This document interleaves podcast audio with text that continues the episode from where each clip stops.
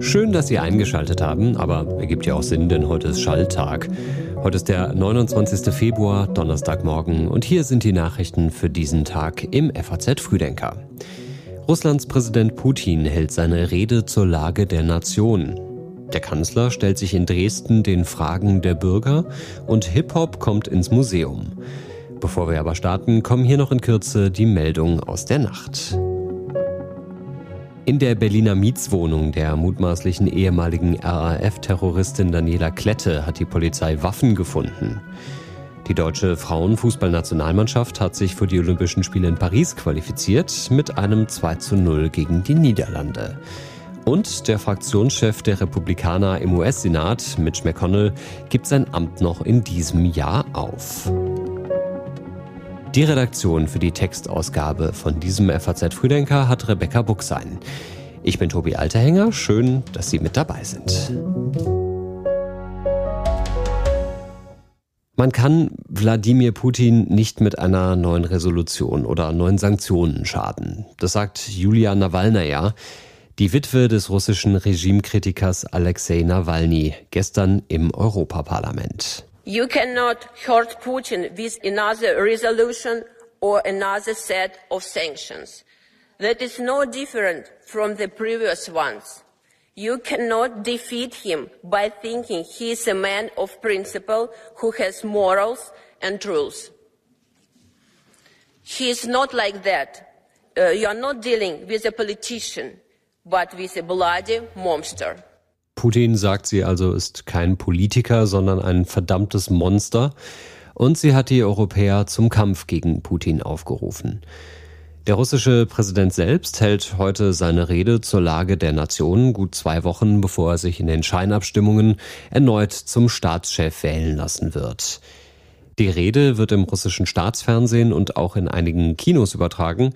Und es wird erwartet, dass er da Erfolge im Angriffskrieg gegen die Ukraine hervorheben wird, auch um die Unzufriedenheit, die es in Teilen der Gesellschaft gibt, zu zerstreuen. Denn ungefähr 20 Prozent der Russen lehnen den Krieg laut Umfragen ab.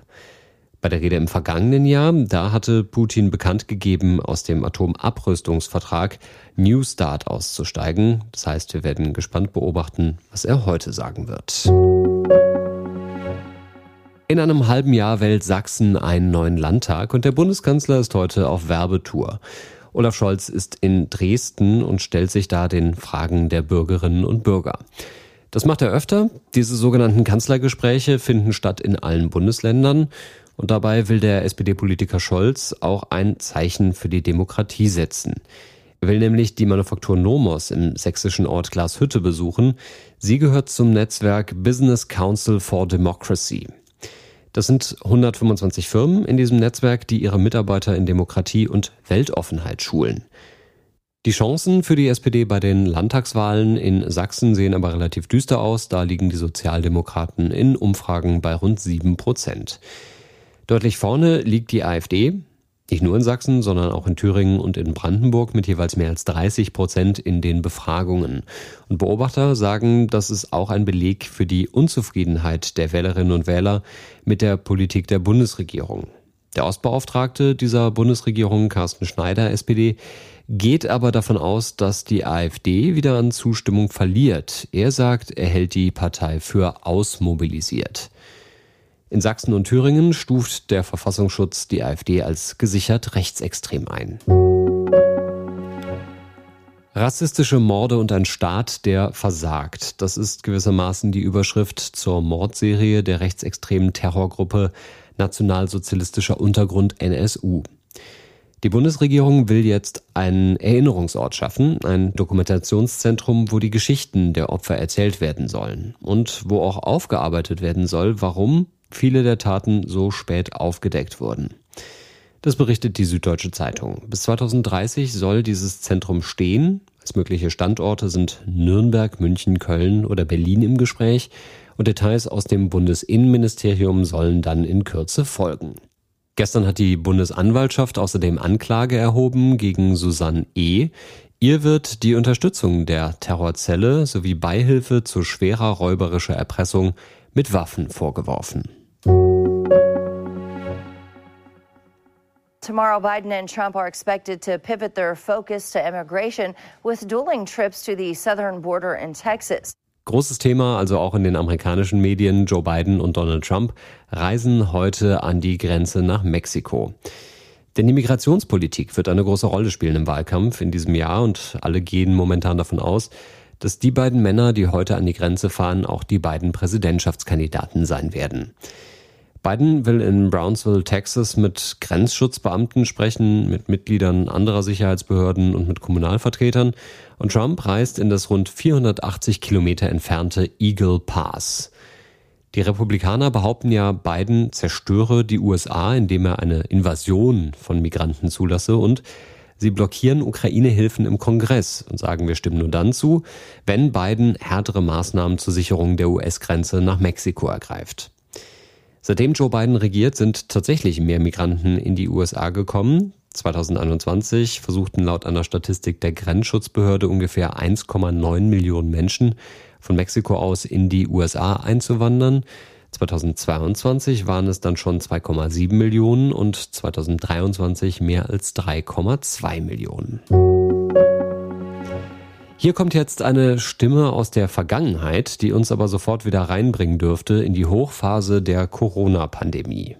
Wir sehen immer mehr Ausbrüche in Alten- und Pflegeheimen. Es gelingt immer seltener, das Virus aus diesen Einrichtungen herauszuhalten und die Menschen dort zu schützen. Das ist Lothar Wieler, damals Chef des Robert Koch Instituts und ein Pflegeheim. Das heute im Mittelpunkt steht, ist das St. Theresa Pflegeheim in der Nähe von Hanau. Das Landgericht Hanau spricht nämlich heute sein Urteil gegen die ehemalige Heimleiterin, gegen den ehemaligen Pflegedienstleiter und auch gegen dessen Stellvertreterin. Dabei ging es in dem Prozess um die Frage, ob die Leitung des Heims die vorgeschriebenen Hygienemaßnahmen vernachlässigt hat. Dann hätten sie sich möglicherweise nämlich mitschuldig gemacht an der Ausbreitung des Coronavirus im Dezember 2020 im Heim St. Theresa. Laut Anklage haben sich damals alle 64 Heimbewohner infiziert. 17 Menschen sind ums Leben gekommen und Medien hatten damals berichtet, die hygienischen Bedingungen in dem Heim seien mangelhaft gewesen. Trotzdem rechnen Beobachter mit einem Freispruch, denn im Laufe der Verhandlung hat sich was getan, da war die Anklage von ihrem ursprünglichen Vorwurf abgerückt und hatte am Ende genauso wie die Verteidigung auch einen Freispruch gefordert. Denn ein Gutachten, das hatte gezeigt, dass die beengten baulichen Gegebenheiten in dem Heim den Corona-Ausbruch begünstigt haben sollen. Heute ist Kinotag und ein Film, der heute ins Kino kommt und den wir Ihnen empfehlen möchten, ist der Film The Zone of Interest. Der Film zeigt das biedere Leben des KZ-Kommandanten Rudolf Höss, seiner Frau Hedwig und den fünf Kindern, die in einer Villa leben, die direkt neben dem Konzentrationslager Auschwitz steht. Die herrliche Zeit, die mir gastlichen Hause Höss verlebten, wird immer mit zu unseren schönsten Urlaubserinnerungen gehören. Im Osten steht unser Morgen. Herzlichen Dank für eure nationalsozialistische Gastfreundschaft. Christian Friedel spielt Rudolf Höss, Sandra Hüller spielt seine Frau Hedwig. Und Sandra Hüller sagt, sie sieht den Film nicht als historischen Film, sondern als einen Film über die Gegenwart, in dem sich jeder sehen könne. Das Interview mit Sandra Hüller, das sie der Frankfurter Allgemeinen Sonntagszeitung gegeben hat, das haben wir Ihnen verlinkt und den Link finden Sie in den Show Notes. Und auch das noch ein Hinweis an diesem Donnerstag. Ab heute kommt nämlich Hip-Hop ins Museum. Die Schirn in Frankfurt zeigt ab heute Gemälde, Fotos, Skulpturen, aber auch Videos, Goldketten und Jogginganzüge. Die Ausstellung über Hip-Hop heißt The Culture, war schon in Baltimore und St. Louis und ist jetzt das erste Mal in Europa zu sehen. Ob mit Jogginganzug oder mit Goldkette oder ohne, wie auch immer Sie reinstarten in diesen Tag, kommen Sie gut rein und wenn Sie mögen, dann sind wir morgen wieder für Sie da. In einem neuen FAZ Frühdenker. Bis dahin, verbleiben wir so.